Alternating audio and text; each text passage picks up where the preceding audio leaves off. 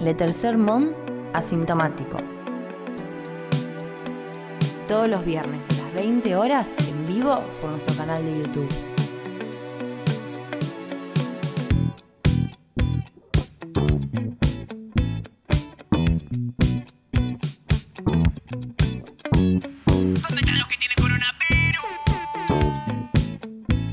Bienvenidos, bienvenidas, bienvenides a El Tercer Mundo Asintomático en vivo por YouTube. Mi nombre es Manuel Mendizábal, me acompañan Pati Mayonis, Tristan Basile, Santi Abel y Anita Lorenzi en la producción.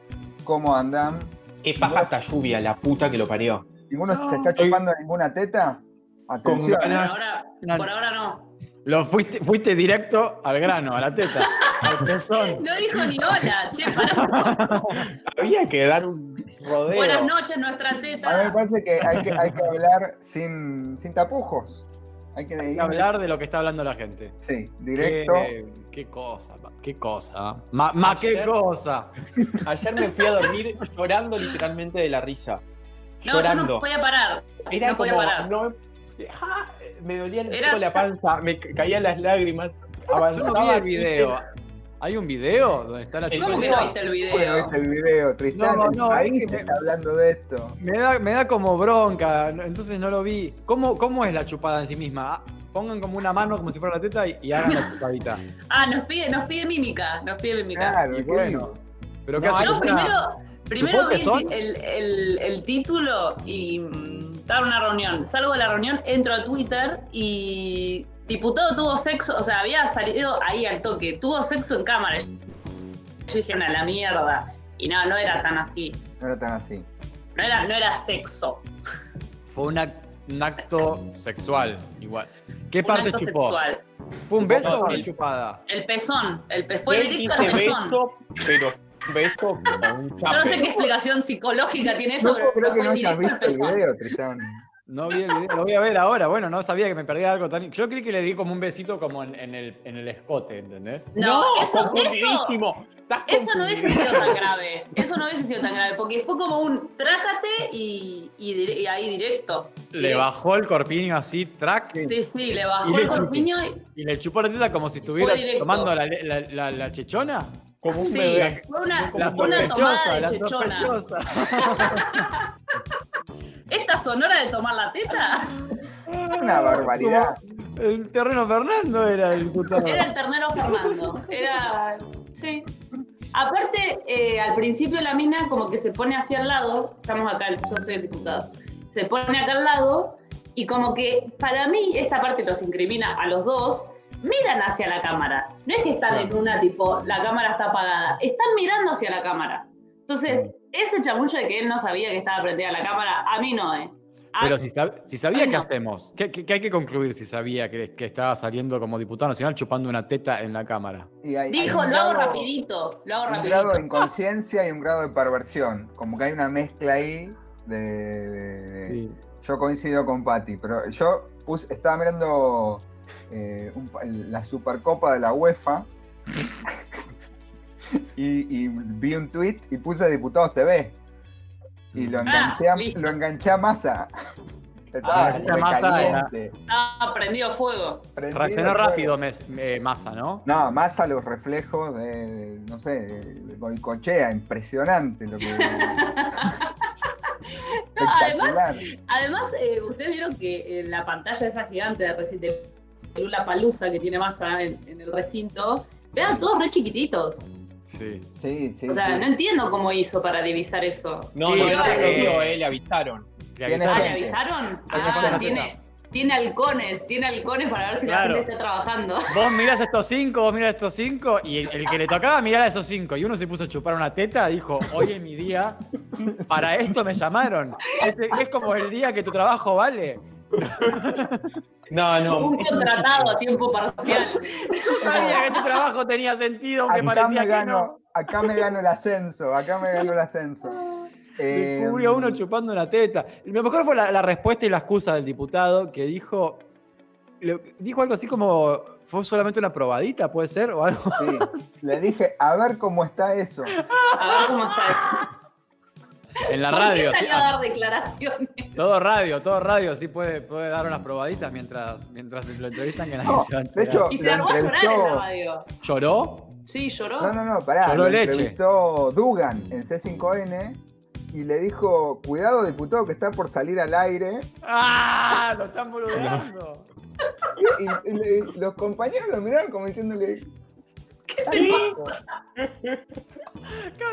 Pintó el descanso. Ya está. No, el Teta Gate, el Teta Gate me, a mí por lo menos personalmente, pero creo que al país, eh, nos subió la adrenalina, fue una inyección de adrenalina Sí, y nos agarró el bajón, ¿no? Y ya como que decaímos, ¿viste? Como, uh, es un bajón todo de vuelta. Encima, No, no la tormenta para Te, te, te enfatizar el mal la bajón. tormenta, Santi. No te está gustando, ¿Realmente en mi ¿no? casa llueve? Acá yo no escucho. No, acá hay una tormenta linda, llueve, acá pero, pero lo que decíamos en esta casa es que esta tormenta representa más el estado de ánimo en el que estamos sumergidos, sumergides, que, que el sol. Así que bienvenida a la tormenta que se aco- acompasa con nuestras Eso, almas. Bucay. Pará. ¿Por qué tan barata Bucay, la creo que no he escuchado Bucay, la palabra Bucay hace 15 años. ¿está vivo? Jorge Bucay. Bucay. No sé. A es el que. Ah, no, el que inventó. Ahora, a la cuestión de tóxico, lo inventó hasta Mateas, ¿no? Pero se pegó, la- la- o sea, años después de que saque todos sus libros de gente tóxica, relaciones tóxicas, yo, ahora todos decimos tóxico y como si no fuera una estupidez. Sí, hemos Obvio, incorporado obvio ese lenguaje de mierda. Gente tóxica. Es Sí. bajón decirle a alguien tóxico. Sí. Lo único Eh, bueno es decirle, decirle a, tóxica, la toxi a, a- a las parejas. Voy con la toxi, toxi. el toxi. Ajá.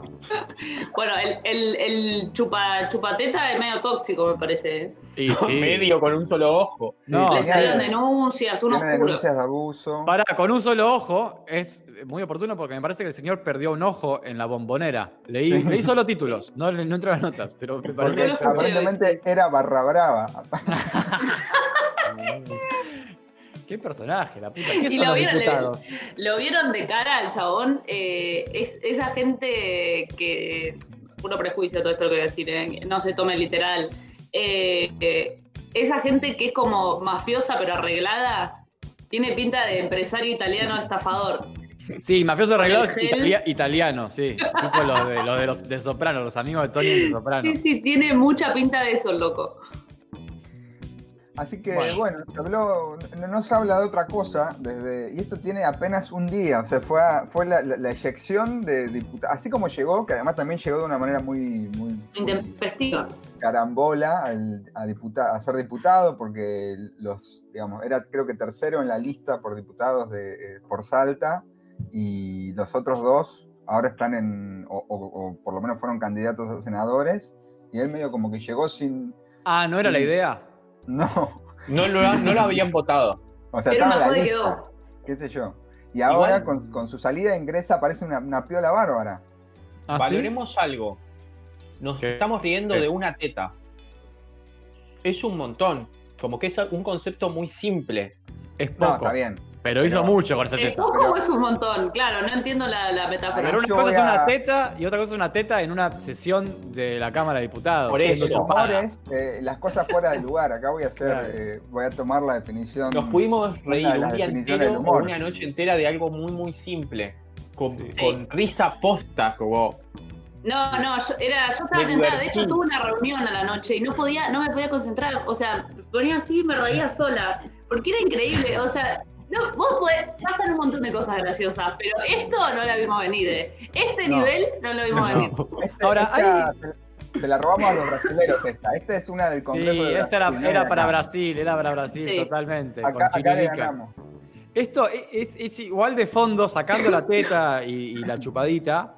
eh, es como que volvemos a una conclusión que ya hemos sacado en este programa, que es no hay educación definitiva posible para el Zoom.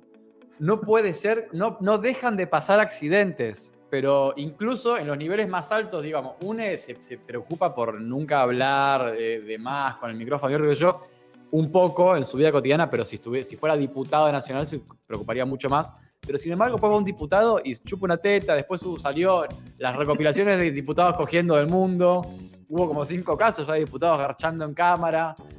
Uno que era un periodista, no sé, en España y le pasó un amante en bolas por detrás, estaba casado. Es como. No, Sí, sí, sí, no hay, sí, sí, no sí. hay educación. Pero ¿por qué? De repente nos convertimos en un gran hermano de un día para el otro. Estamos en un gran hermano. Y bueno, no te acostumbras rápido. No, la Pero también hay algunas reglas de socialización que hemos aprendido. Sí, pero Mínima. siempre hay una falla. Si hay- para mí hay una regla, la regla de los 100. Más de 100 participantes, hay uno que se mandó una cagada. A lo largo- en, un, en un periodo de una hora, ponele, de dos horas. Siempre que tuve más de 100 en un Zoom, que estuve en un Zoom con más de 100 personas, hubo uno que habló con el micrófono abierto diciendo una barbaridad. Cagando pedos a los hijos, diciendo esto es una poronga. siempre, pero siempre, no falla. 100, 101 ya hay cagada. Bueno, No, cuestión. Hay, esta- eh, sí, un momento. Esto nos dio una respuesta Adelante. a, un pro- a una pregunta que nos estamos haciendo desde que empezó la cuarentena, que es por qué los, los, las estudiantes no prenden la cámara. Acá tenemos la respuesta.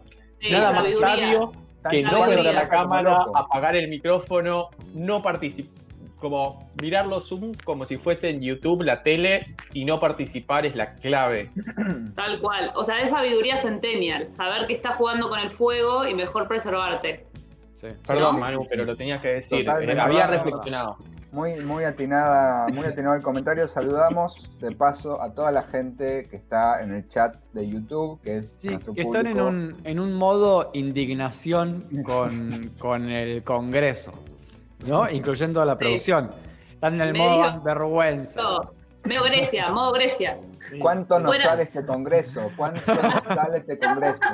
Deberían Devuelva ser el salario. la Devuelva el salario. dignidad. Tienen que ser nuestros representantes, mostrar lo mejor de la sociedad, no lo peor que es chupar una decoro, teta. El decoro. Como dijo Bueno, Massa, igual, ah, en se esta abrió casa, dijo más. Se abrió todo un debate sobre si es moralista o no echar al diputado y si hay que echarlos a todos los que hacen lo incorrecto en el, el- o no y todo ese debate. Sí. Que todo bien, pero para mí Massa estuvo increíblemente rápido, aprovechó la situación políticamente, se puso a comandar a toda esa banda de Forajido. apátridas y eh, estuvo muy bien. Así que me parece No, que no. se le puede reclamar nada. No, y a este no hay que echarlo por inmoral, por chupar teta, hay que echarlo por pelotudo. O Sí, sea, sí, es por eso. Además, Sí, sí, algo obvio. que podría haber sido, porque eh, recordemos que es un diputado del frente de todos. O sea, algo que Sí, podría haber obvio. sido un agujero así en el- en- Sí. entre, entre todos los agujeros que ya, que ya tenemos, eh, No, realmente ahí está más, más Goicochea que nunca, atajando los penales. Además lo capitalizó a favor de una manera impresionante. eh, fue- Sí, fue, sí, sí. No, Cuando me enteré- eh. Cuando me enteré pensé que sea de Cambiemos, que sea de Cambiemos, que sea de Cambiemos. No, no, No. claramente. Aparte te das cuenta en los diarios si es de Cambiemos o de Frente. Si es de Cambiemos dice un diputado chupó una teta. Si es de Frente de Todos dice el diputado del Frente de Todos oficialista y abusador Diputado chupó una teta de manera descarada. Chupó una teta. Eh, Creo que si no pasa nada mejor de acá a fin de año, ayer fue el mejor no. día del año. Eh. O sea, si no sí, pasa nada mejor de acá a fin de Cierren. Denle los dos mil dólares a, esa, a ese diputado.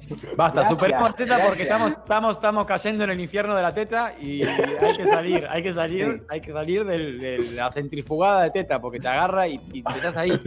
Vamos a, a pasar a la primera sección que es claramente el subtítulo de, de- de- de lo que sucedió ayer, que se llama COVID y confusión, en donde vamos a tratar de hablar de otras cosas, pero claramente lo de, lo de ayer fue COVID y confusión. Vamos a, a- a otros COVID y confusión, por favor, eh, Santiago Abel. Ay, es muy difícil hablar de otra cosa. Pero lo vamos a lograr juntos. Vamos a salir adelante. El tercer mundo unida. ¿Estás? ¿Estás? Estás muy Ahí voy. afectado por el tema. Sí, sí, sí, me, me llega, me, me perturba. Ojo, encanta esto es tecnología de punta. Me encanta. Le. Tercer Mon analiza. Eh, los cortes de internet pueden convertirse en una pesadilla, lo sabemos. Eh, ah, esperemos que ahora no se corte. Eh, No, por favor. ¿Y qué pasa cuando se corta todos los días? Todos los días a la misma hora. Eh, me ha pasado, ¿a ustedes les ha pasado? A mí sí, a la noche tipo 11, 12 como que no se corta, pero no tiene potencia. No puedes hacer nada. Está medio ahogadita. Claro. A mí me pasó la primera vez que me fui a Brasil, que nos habían conectado a internet eh, yo estaba dentro de la universidad y nos habían conectado a internet eh, con un cable, con un centro de investigación que había al lado. La gente del centro de investigación desconectaba internet cuando se iba. Entonces yo No, tenía no. internet solo de día y me lo Oh, habían venido a conectar uno de la facultad que no encontraba, entonces no sabía por qué. Pero después empezaron las vacaciones de invierno y me quedé sin internet porque ellos se fueron de vacaciones. Entonces estaba solo, sin ¡Qué internet, eh, horrible. Algo ¿Por qué no hacían parecido. Pero no había COVID. Pero no había COVID. No veías No había- el, el vaso medio lleno. Y estaba Dilma, además, era una cosa. Chilma. Eh, bueno, esto pasó en Aberhausen. Sí, Aberhausen. te estás riendo la teta, todos lo sabemos. Pará. Seriedad. Eh, en un pueblo galés, en Aberhausen, que se encuentra en el día principal de Powys, que padecieron la interrupción del servicio de banda ancha durante un año y medio hasta que un grupo de ingenieros especialistas de la Universidad de Oxford descubrió el motivo. Había un viejo televisor de un viejo, de un anciano ahí de, de esta ciudad de Aberhausen, que eh, provocaba interferencias en la red. El problema fue detectado por estos técnicos eh, que mantienen los cables telefónicos y las líneas. Nuestro di- dispositivo detectó una ráfaga de interferencia eléctrica en el pueblo. Explicó, estoy leyendo para el ojete, perdón. Disculpa la teta. Entonces había un televisor que lo prendía este viejo a las 7 de la mañana. Encendía su televisor antiguo y dejaba de afuera el servicio de banda ancha para todo el pueblo. A las 7 de la mañana. qué, qué- qué potentes que son los, los electrodomésticos viejos, ¿no? Sí. Tienen como, como unas potencias más fuertes. Los televisores viejos, vos los prendés hacen como... y Sí, es sí, como una cosa que, que tardan un rato en calentarse y arrancar. Es como que son unas máquinas muy... F100. Como Sí, que no había conciencia, no había conciencia del, del poder de- del electrodoméstico, ¿no? Entonces, a ver, hagámoslo al tope, digamos, a to- todo lo que se puede hacer. Heladeras que, que caminan, Uh. lavarropas que caminan solos. Vos te das cuenta aparte, por el ruido que hacen, que están haciendo una cantidad, están gastando una cantidad de energía del universo, es Sí. mucha, es mucha. Lo- las temperaturas que levantan, sí, mi lavarropas igual se pega unas caminatas cada tanto, y solo queda agarrado como, como los perros por la correa, queda agarrado por la manguera que le da el agua, pero si, si pudiese sería al patio. Igual, ojo con eso, Ojo. un comentario Betty Draper. Ojo con eso porque te rompe la, la cosa adentro, te rompe el tambor. Tambor. Sí, Sí. pero ya estuve regulándole las patitas y camina igual. Sí. Bueno, ¿qué Igual- Los teléfonos Eh, celulares antes caminaban, que vibraban y caminaban. Es verdad, verdad, Qué recaminaba. hermosura. riesgo de Che, caída de en, mesa. en nuestro país, que hay muchos problemas de internet, Sí. ¿no, debe, no, ¿no podría ser este una, un factor más de por qué funciona tan mal? Y es medio excepcional esto que pasó en este Electrodoméstico. pueblito, me parece, no sé. No sé si es excepcional. Según la información de la producción, puede pasar con tostadoras, con reflectores. En la casa de mis padres, viejos. en la casa de mis padres funciona muy mal internet, siempre sigue funcionando mal. Y nunca hubo solución, a pesar de que intentamos muchas cosas. Hasta que un día me di cuenta que cuando se usaba el teléfono se cortaba internet inmediatamente. Y está Mirá. porque la frecuencia del teléfono inalámbrico era 2.4 GHz, que es la misma frecuencia de la internet por Wi-Fi. Mm, Mirá, Eh, y era, una- era eso, era una interferencia en la señal directamente, pero no en la, no en, el- en- en la fibra, como es el caso de la historia que contó Santi, sino en el en, la- Wi-Fi. en el wifi. Pero hay bueno, pero esas cosas deberían avis- debería haber una campaña educativa al respecto. Sí, no seas boludo por ir el teléfono. Pero sí, Falta sí. mucha educación informática, la verdad. Como para cerrar. Editorializó, editorializó. Bueno, vamos a pasar a la segunda noticia, que no tiene que ver ni con internet ni con pechos. Tiene que ver con perros y gatos. Bueno, Porque vieron que el tema de no castrar a los animales trae problemas de superpoblación. Sí, ¿Sabían eso? sí, porque se Bien. reproducen locamente. Porque se reproducen sin control. porque no tienen cultura. No tienen cultura. Para Y no cobrar el les pagan planes y así todos se reproducen. Es un fenómeno muy extraño. ¿Cuántos perros y gatos dicen que hay en la provincia de Buenos Aires sin hogar. Ay, me encanta esta, me encanta esta, esta, esta apuesta. Estamos Démosle tiempo jugando en suficiente. vivo al erudito. ¿Cuántos perros más gatos ¿Cuántos perros? Sí, perros Callejeros. más gatos. Sí. callejeros? Sin... Sí, Mm, homeless. Homeless. 13 millones. Pero pará, somos 15 millones. Somos. 15 millones tiene la provincia de Buenos Aires. Vamos a hacer 14 millones de animales. Yo iba a decir ¿no? 6.000, le voy a agregar un 0, 60.000. Eh, 700 60 mil. mil. 3 millones. Me encanta. Bueno, eh, no sé si la gente está participando de esta pequeña. trivia. No porque tenemos el chat desincronizado. 700. Bueno, hay ¿Cuánto? 6 millones. Bien, Manuel. 6. O sea, hay más perros y A gatos ver, sin casa en la provincia de Buenos Aires que porteños. ¿Y ¿Entienden? están haciendo tomas? ¿Tomas de tierra? Están tomando terrenos fiscales y armando grandes unidades de perros y gatos. Es un delito. Eh, es un delito y, el go- y este gobierno los va a sacar. Están tomando cuchas fiscales. Sí.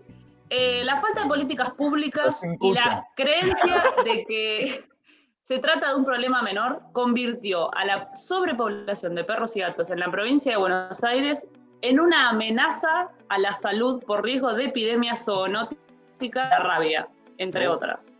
De acuerdo al Colegio de Veterinarios de la provincia de Buenos Aires, hay 6 millones de este tipo de mascotas sin hogar. Andá a hacer el censo igual a la concha. Andá a chequearlo. a la- ¿No? ¿Cómo haces un Pará, censo de perro Pará, callejero? porque hay, no, no, porque hay, hay algunos datos sobre los cuales me parece que hicieron las proyecciones. Eh, parece que hubo una ley en el año 2008, la ley 13.879, Datos. Datos, no opinión. modo, modo Sergio Massa. El artículo 35, eh, esa ley prohibió la matanza de perros y gatos, porque no sé si se acuerdan que cuando éramos pequeños, eh, pasaba la perrera, levantaba a los perros callejeros y andaba a Lo rezarle a llevaba- Gardel. Lo llevaba a, a otro país. A un Sí, sí, a, a una granja donde que no sabemos dónde queda. Al campo. El perro se fue a ir al campo. campo de paz.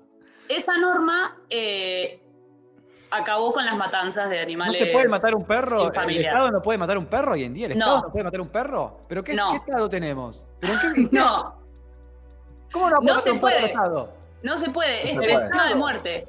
No se puede. Son personas no humanas. No se puede. ¿Pero Bueno, ¿Para qué está el Estado? bueno, tampoco es que se encarga de matar animales. Se los puede castrar y listo. Eh, según los especialistas, la única manera de equilibrar la cantidad de animales en los hogares es actuando sobre el origen del problema, que cuál es el origen del problema, los nacimientos, los nacimientos, porque es como un círculo. Eh, según parece, esta, esta ley que impidió las muertes, impidió que se maten perros y gatos, pero le dijo al Estado que estaba obligado a castrar los animales, no se cumple. Entonces, hay una superpoblación de 6 millones. ¿Por qué? Porque los animales se reproducen geométricamente. Esto no sé qué quiere decir, pero lo voy a decir con énfasis. Geométricamente. Así. ¿Dónde? A partir de una sola perra Dos. y Eso su no es- descendencia sin castrar, se producen 6.000 animales en 7 años. Eh, aritméticamente es medida sostenido y, y geométricamente es con una aceleración, me parece. Ah. ¿Eso no es exponencial? Claro, no, expone- eh, no. Exponencial tiende al infinito. Datos sueltos. Auspicia, auspicia este segmento Facultad de Humanidades y Ciencias de la Educación. La fase. Geométricamente me imagino como tipo en triángulos o en cuadrados. Ay, me da vergüenza. Estadística en primer año. Pedimos perdón Acá- por este segmento. A partir de estas cosas, mi hermana saca la conclusión de que soy tarado. Ese me mira Es que tiene razón, claro. Esos ingenieros son, no somos un shot. Bueno, no importa, no importa. La cosa es que tienen muchos hijos los perros y los gatos y esto genera ah, superpoblación. Pero el colegio de... ¿Colegio era? Bueno, no importa. El, Sí, colegio. sí, el colegio de veterinarios de la provincia de Buenos Aires le mandó una Colegio carta de a- veterinarios. a Axel Kicillof eh, diciéndole que tome cartas en el asunto. Es el Y- cumpleaños. Simplemente por eso le mandó una. Tome, que tome Ay, la feliz carta cumpleaños. esa del asunto. Hoy es el Feliz cumpleaños de cumpleaños. Axel Kicillof. Un feliz Feliz cumpleaños. cumpleaños a nuestro gobernador. Axel cumple. Eh, la carta dice, Lleva la firma de cientos de personas y organizaciones protectoras de animales y explica que el problema de la sobrepoblación tiene su raíz en dos circunstancias fácilmente identificables. Haber llevado adelante políticas de matanza y encierro en perreras y no haber castrado masivamente para solucionarlo con políticas preventivas. Ay, Evitando así- Cipriano. evitando así los nacimientos exponenciales, acá están usando otra palabra, que Esta constituyen el origen del problema. Es decir, es un problema enorme creado por muchos años de malas políticas municipales y provinciales.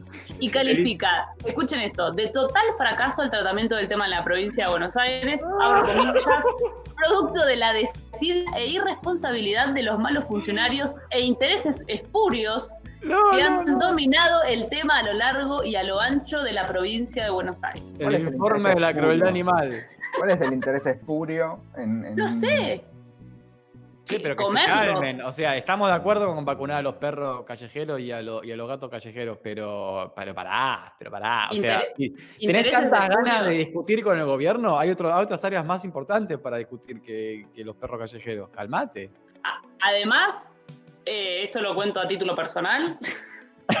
Una vez intentamos vacunar animales y el colegio de, de veterinarios nos hizo una denuncia. Me pareció que no. Así que tampoco es que le importa tanto la salud animal. Porque aparte, acá en la- el- como todas los- la- las profesiones liberales. sí, que, todas las todas las Los que tienen colegio. veterinarios son la profesión liberal. Porque tiene colegio, sí. Claro. Toda la que tiene colegio está mal. Mal. Nosotros también tenemos colegio. Pero es una Ah, es una cagada, nadie está mentira, es una colegiado. Es una mentira. ese colegio, no, es una mentira total. Municipalidad de La Plata, para decirlo más moduladamente, como si fuera un programa de radio. No, no sé, o sea, Zoonosis vacuna a las mascotas. No sale a hacer campañas de vacunación Claro. por la calle, ¿o no? Ese es el problema. Y tiene que ser exactamente al revés, que la vacuna de la mascota te la pague, como un boludo, ¿verdad? Que cuesta 300 pesos. Pero que vacunen a los perros de la calle. Igual las dos cosas, me parece. Bueno, las dos sí les dan las vacunas, pero que salgan a hacer campañas de vacunación, le pegan una vacunadita a los perros a la calle, que aparte es, digamos, no es tan distinto a matarlos, porque es, es castrarlos para que no tengan nunca más eh, descendencia, es, es que es sean la última generación de perros de la calle. Es bastante distinto. Lo loco es que no solo que hay un problema de que en algunos barrios, sobre todo, hay mucho gato suelto y mucho, mucho perro, que eso hace reproducir a otros animales que por ahí sí tienen hogar, pero no están castrados o no tienen las vacunas. Entonces sí es como un problema de que de repente eso, la rabia o algunas otras enfermedades que están medio erradicadas, regresan. Claro. Nos tiran en el, en el chat. Nada, por ahí tocar un poco el tema de la gente completamente demente que habita Facebook, que rescata perros y que Ah. hace dos cosas muy raras.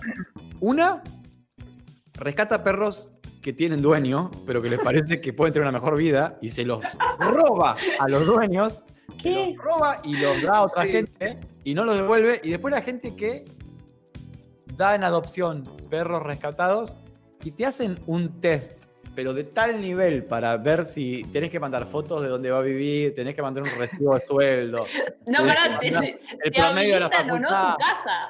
Te habilitan o no la Una casa. especie de, de trabajo de, de asistencia social. Es una Que, locura. que no te lo quitan. Tan- Un nivel de locura. Bueno, vamos a, a pasar de sección, vamos a, a dejar de lado esta, esta COVID y confusión eh, y vamos a hablar un poco de eh, algunas recomendaciones para matar neuronas. ¿Ustedes eh, qué tan gamers son? De 0 a 10, 1. Eh, Tres.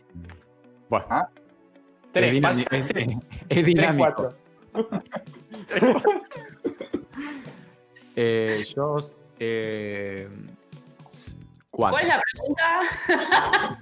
¿Qué tan bueno. gamers son? ¿Juegan jueguitos de la compu? No, el- cero, cero, celular, en alguna 0,2. consola, 0,2. No, tres. Yo bajé a tres. En el celu. No, nada, nada. Yo Yo uno. porque, porque jugaba de chiquito, de chiquito, va, jugaba de joven, No, de- es de ahora. adolescente, y ahora no, ahora no, ahora no, ahora no. Bueno, Yo me eh, bajé uno ahora en la cuarentena eh, que se llama Trap Adventure. Adventure. Y que tiene la estética del Mario Bros. Yo dije, va a ser una Mm. pavada. y me trababa, me trababa. Después lo googleé y es un juego que se caracteriza por su dificultad. Hace meses que no puedo No. pasar de nivel.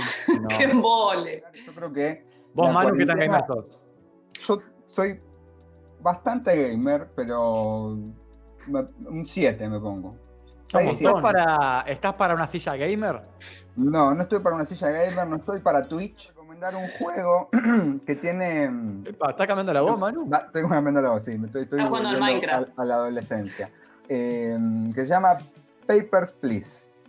que- cuya traducción sería algo así como Documentos, por favor. Eh, y es un juego eh, bastante particular por, por la historia que tiene y por el, el- el rol que nos, hace, que nos hace jugar, justamente. En general, los juegos nos hacen poner en lugares o, o- o- o cumplir roles o, o- o ponernos en el lugar de un jugador de fútbol, un arquitecto que hace casas, o alguien que organiza una ciudad, o un, no sé, un explorador, un asesino, etcétera, etcétera. Eh, este juego ¿Qué, ¿Es un dato curioso o está bueno para jugarlo?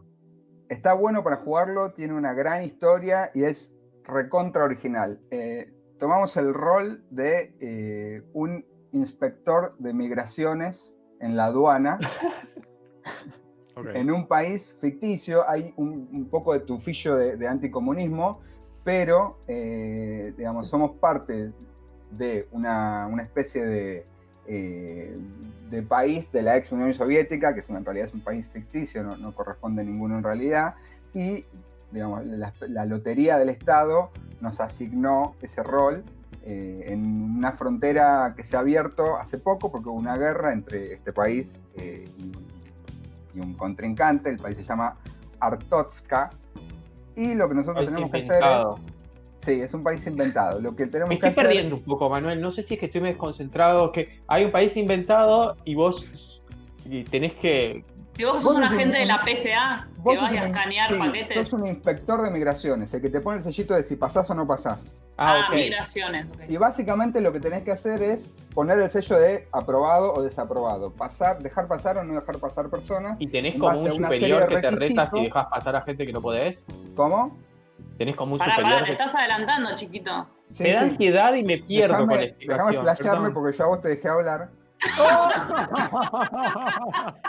Diputados, Diputado. diputados. Voy a sacar la Por cámara. dejé hablar, así que le voy a pedir que no me interrumpa, por favor. Tu bloque, en tu bloque tenés 138 minutos para hablar, dividilo como vos quieras.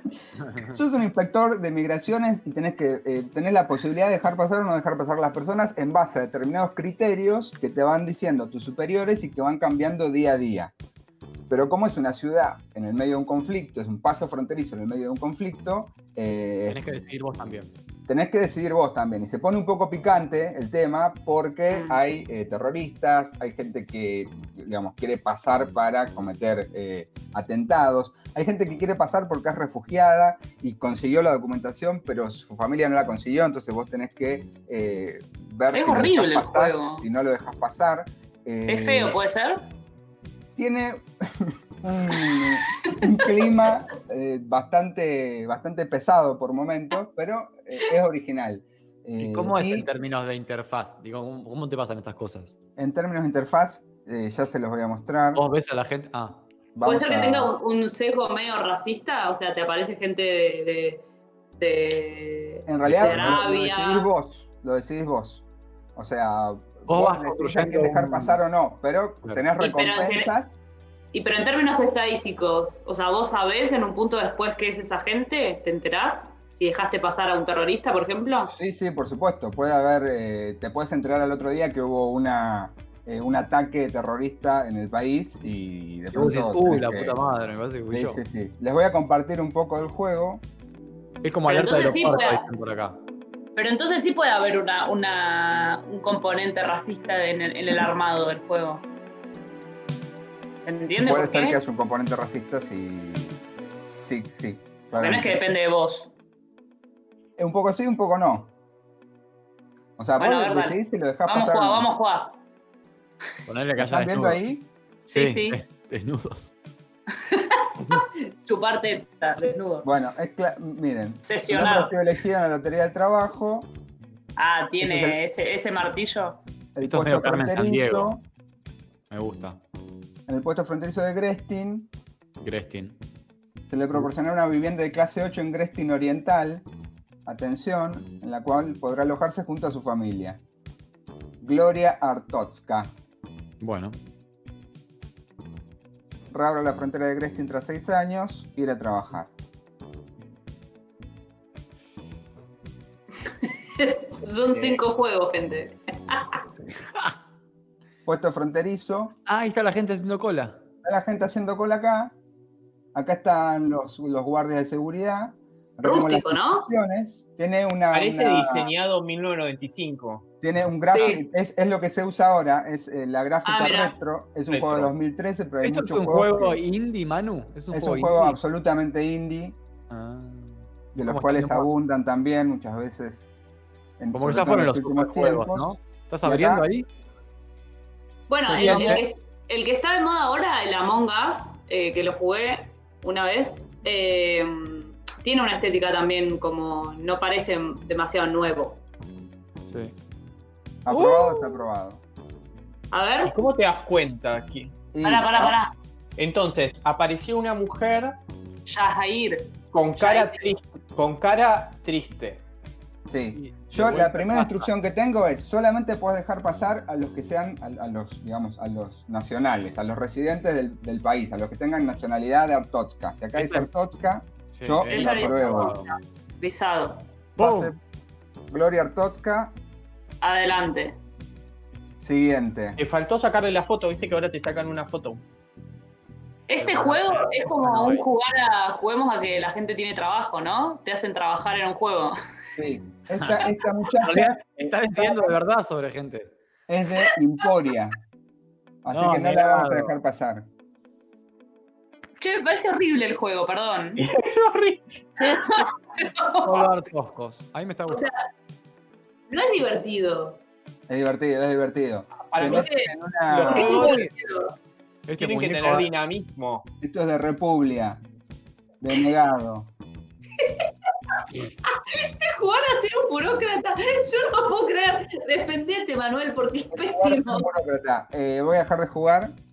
Pará, pero decinos un par de razones por las cuales ese juego está bueno. Yo hasta ahora estoy indeciso. Patty está completamente en contra, Sati está en contra.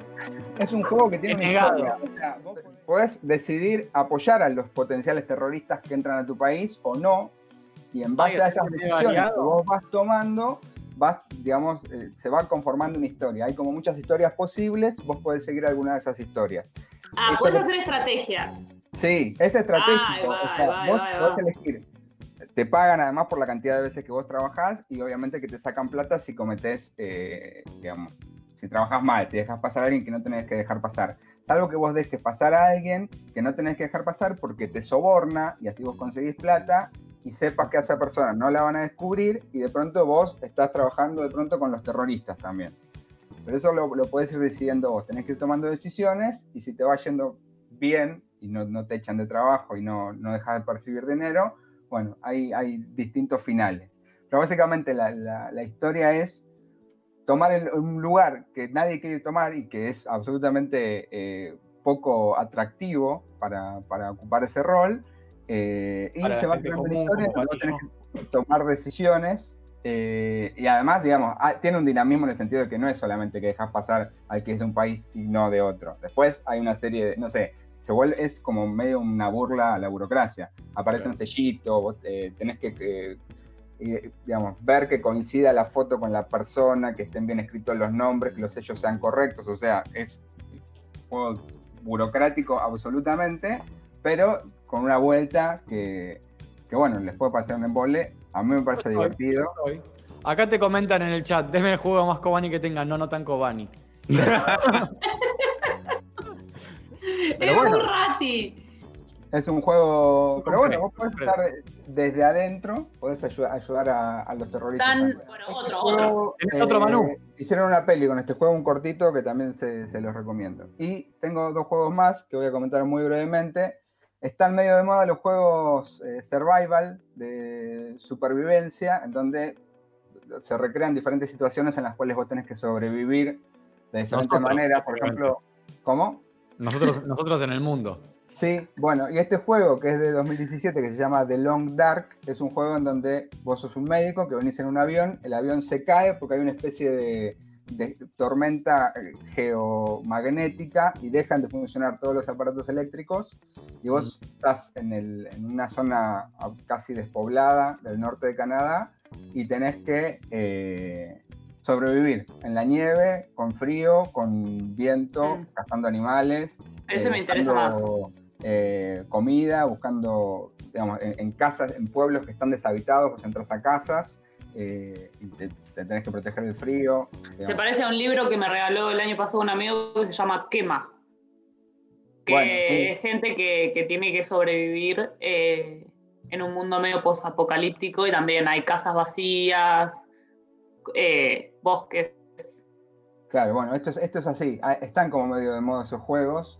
de- de- son primos hermanos de los juegos de, de zombies también, que son poca- post-apocalípticos, como de, de Last of Us, vieron que hay como toda una Sí. movida con, con ese jueguito. Eh, ese es uno. Y hay, eh, se llama The Long Dark. ¿Y eso es un juego que puedo jugar yo en mi compu, ponerle que no está muy preparada para jugar jueguitos o que tenés, tenés más picante? No, ese juego no. El anterior sí, este más Sí. o menos, depende, capaz que sí lo puedes jugar, tampoco tiene... ¿Cómo lo, lo bajas? ¿Es gratis? ¿Lo pagás? Eh, se paga, ¿Te consigue ¿Lo con una cuenta de la universidad?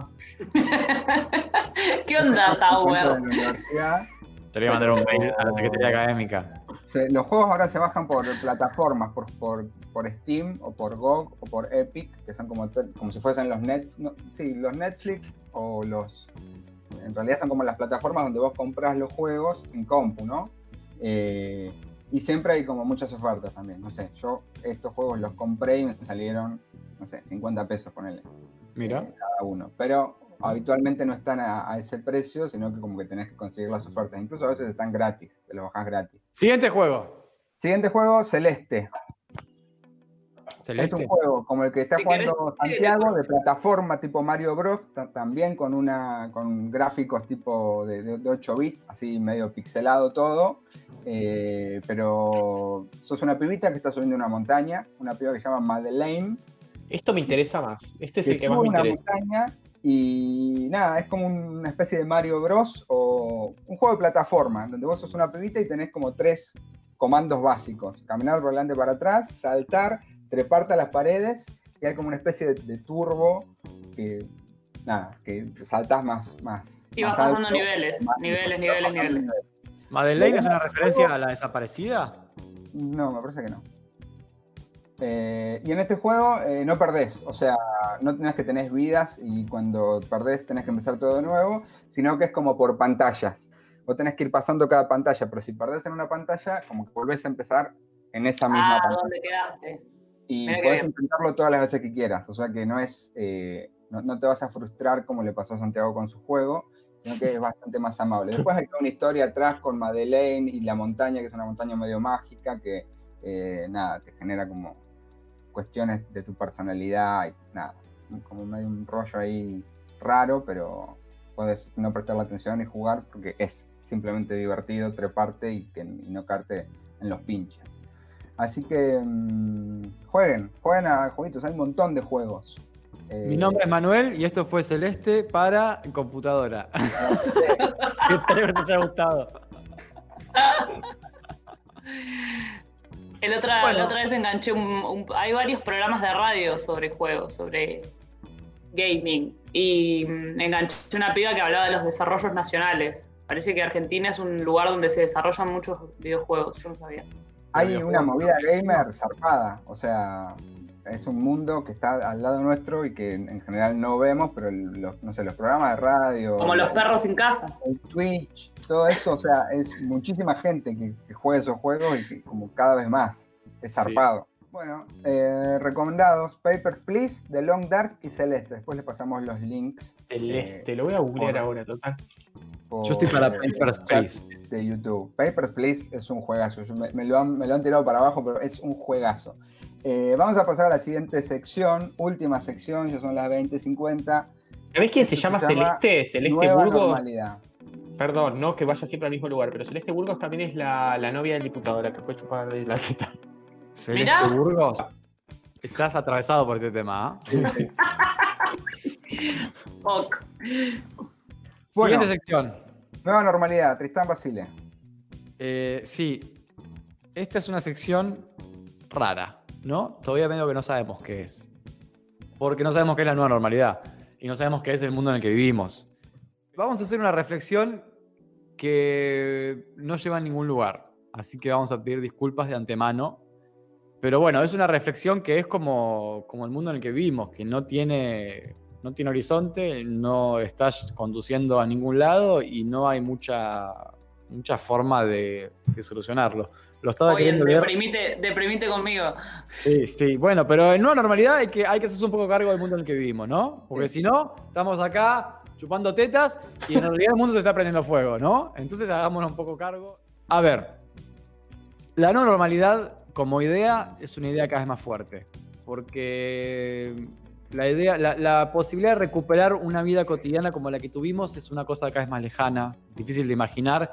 Y hay muchas señales de que nos tenemos que acostumbrar a la idea de que el mundo va a ser siempre una cosa más o menos parecida a la que es hoy, en variantes en todo caso más flexibles, pero todavía atravesadas por cuidados, por distancias, por prudencias y por miedos que antes no existían o que consideramos que solo podrían ser parte de un mundo espantoso e invivible, ¿no? Si nos hubieran dicho hace seis meses, seis meses ya, ya, eh, ya estábamos en pandemia, hace- un año, vas a vivir en un mundo en donde no podés tener contacto físico, en donde para salir a la calle tenés que tener un barbijo, en donde una pandemia atraviesa el mundo entero, donde no puedes ir más a trabajar, y ta, ta, ta, en donde la escuela no existe más como institución, eh, salvo a través de pantallas, eh, hubiéramos dicho, nada, prefiero morirme hoy.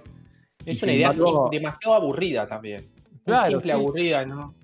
Sin embargo, estamos ahí. Entonces, Estamos en esta.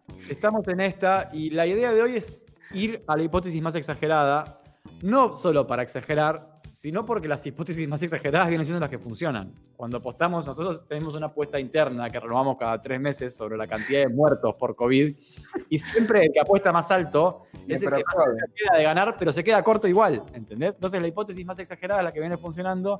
Bueno, vayamos a la más exagerada para el mundo, que es la más segura. Y de hecho, de hecho, este programa no solo hace esa apuesta que puede ser un poco cínica, sino que el año pasado hizo una apuesta aún más arriesgada y le puso un podcast Todos vamos a morir y después se, tra- se transformó en una profecía autocumplida y el mundo, el mundo, o sea, parecía que hace un par de años que sí estábamos en una debacle paulatina, pero uno lo veía como más lejos por el cambio climático. Bueno, sí, como que medio que no te terminabas de hacer del todo cargo que vos eras parte de esto que ya está rodando. Y creo que este año fue como una especie de, usted está aquí y esto se está prendiendo fuego. La Un bola día todo nieve- puede cambiar. Sí, la bola de nieve se hizo tan grande que nos llevó puestos a todos, ¿no? Eh, porque esta columna se llama, ahora es una columna, parece, En busca del mundo perdido, porque la cuestión es que no perdimos el tiempo. Perdimos el mundo y el tiempo siguió pasando. Entonces Ah, vivimos, bueno. vivimos en el mundo que perdimos. Porque no es que se suspe... Hay que abandonar la idea de que estamos en pausa. No estamos más en pausa para después volver. La pausa y después seguimos no se sostiene más. Vivimos de ahora en adelante en un mundo distinto y en un mundo peor. Y no es que el mundo no era una cagada, sino que no era esta cagada en particular. Tenemos que dejar de imaginarnos que en un momento le vamos a contar a nuestros nietos y nietas, yo viví en la pandemia, porque nosotros y nuestros nietos vivimos en la pandemia de ahora en adelante. Entonces ya está. Esto es de vuelta, la hipótesis más exagerada, ¿no? Pero viene funcionando, así que hay que considerarla, en todo caso hay que considerarla. Eh, y perdón por esto. Pero este es el momento ya donde esta reflexión empieza a perder el rumbo, porque claramente no hay rumbo, no hay rumbo posible para la reflexión. Y hagamos una lista breve de las cosas que perdimos, o que en todo caso podemos solamente hacer de forma muy degradada. Que aparte, la metáfora de la forma degradada de hacer las cosas son los implementos que se inventan para las cabezas, ¿no? Respirar. ¿Cómo me Hasta a respirar está de forma degradada. ¿Cómo me vas a proponer que me ponga una burbuja en la cabeza? ¿Vos me estás proponiendo que me ponga una burbuja en la cabeza? Bueno, sí, sí, porque el mundo en el que vivís es una forma degradada del mundo en el que vivías. Entonces, las cosas que solo van a existir de forma degradada o no existir, viajar, por ejemplo, pero no viajar tipo, este año me quiero ir a, a Tailandia a, a comer, no, viajar a, a- chascomús, digo, moverse del lugar donde vivís es más bien. Los desplazamientos más o menos prolongados por más de seis horas no existen más, o existen de forma muy compleja y muy degradada. Las fiestas y las celebraciones. y no- Hashtag de- degradada. sí, sí. Cualquier, cualquier celebración. Basta, no están más. Se terminó. La Navidad. Se se terminó. acabó. Cualquier Se evento acabó. multitudinario. Cualquier acercamiento o encuentro con un desconocido o con desconocida. Y no estoy hablando de, de- de chapar con un desconocido, sino de eh, tener una reunión con alguien desconocido. Es con, en, en una faz de desconfianza. Tipo, ¿me saco el barbijo o no me saco? Si sa- el otro día me saqué el barbijo en una reunión con un desconocido. ¿Y saben qué hizo el desconocido? Que no tenía barbijo, se puso el barbijo. En ese momento. Fue una situación de confusión total Pero ¿por qué no tenía completamente en offside. Porque esa persona era local, yo era visitante. Fui a un lugar, a una reunión Ah. en- con mucha distancia social, llego y digo, bueno, me saco esto para hablar, qué sé yo, para que vean mis expresiones faciales en todo caso. Me lo saco y la persona se lo pone. Y después se lo saca. Pero fue como que nos no, fue una situación de confusión total. Claro. Bueno, las interacciones con desconocidos pasan a un mundo de lo que se perdió o lo que está degradado. Los deportes colectivos, ejercerlos o ir a mirarlos. ¿No? Es, es como que, nada, ju- jugó, ¿qué, qué- qué equipo de la Libertadores jugó y se contagiaron todos? Porque jugaron tres o cuatro con coronavirus y ahora hay 12 contagios, o en Brasil fue. Un Es equipo que- de Brasil no llegaba a los 11. Sí, por eso. Bueno, en este contexto, vamos a. Perdemos seguidores, dice la producción. Me encanta igual. Me encanta que este, este programa eh, iba a ser el más Se van, gracioso por una pelotudez y es el más se serio. Es así porque Mon sorprende. Se fue Globo. En estos 10 minutos se fue Globo, se fue Falabella. ¿Saben qué? Esto es culpa de ustedes por chupar teta y cagarse de risa durante tanto Sí, tiempo. Hay, ¿Qué el se mundo cree que se puede remontar la pandemia chupando tetas? Esto se equilibra, se equilibra así. Se Me, equilibra así. me gusta este balazo de realidad. No, hay que. Nueva normalidad es una sesión de realidad. Quizás tengamos que hablar con la producción para que no esté última, ¿no? Pero Tristón. eso es realidad. Tristón le puse, qué abrazo. genial. Es la realidad, Tristón. Bueno, sí. Escuchen lo siguiente. No, eh, ¿cómo era que se llamaba la columna esta? no sé cómo se llamaba. Ahora se En busca del mundo perdido. En busca del tiempo del mundo perdido, sí. No, frente a este mundo, frente a esta realidad, el camino que Oscar murió, nos dicen, sí. Oscar murió después de escuchar esta columna.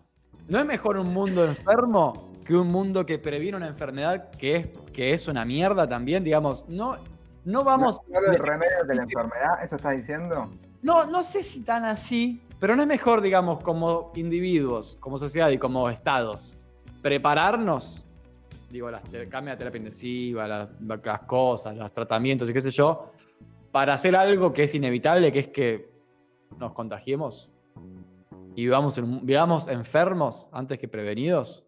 Prefiero la ser ridículo antes que enfermo y andar con esos cascos. Me darían una seguridad, yo sé que es muy ridículo. Es como el casco de la bici, que igual no lo uso, Sí, pero sí, es muy sí. ridículo el casco de la bici, muy ridículo, pero te da la sensación de que podés conservar la vida con él. Cosa que antes no me importaba y ahora me importa cada vez más. Me pasa lo mismo con una cápsula en la cabeza. Es muy ridículo, pero si me siento bien, salgo con la cápsula. A mí me Prefiero pasa la que- ridiculez. que eh, reconozco cierta utilidad en el tono de la reflexión de Tristán y que es, cuan- digamos, eh, es el- el- la, la cuestión de las expectativas, ¿no? Como cuanto peor espera uno que pase, después como que cua- cualquier cosa que se aleje de ese escenario tan catastrófico es, es que no viene pasando, alegría. viene siendo peor. El problema, claro, eh, uno es ese y el otro es que cuán- cuánto tenemos que esperar para tener una, una alegría. Y no me, no me refiero a chupar una teta. No, es que no, es que no, no sé, la hipótesis, no, no. si tenemos la hipótesis más extrema, Igual yo, a ver, para mí, tampoco eh, para subir un poquito, pero hasta ahí igual, porque para mí no está bien pensar, y eso es un pensamiento del mundo prepandémico, hay que aprender a pensar en el mundo pandémico. El mundo va a ser una mierda, pero no va a ser igual ahora.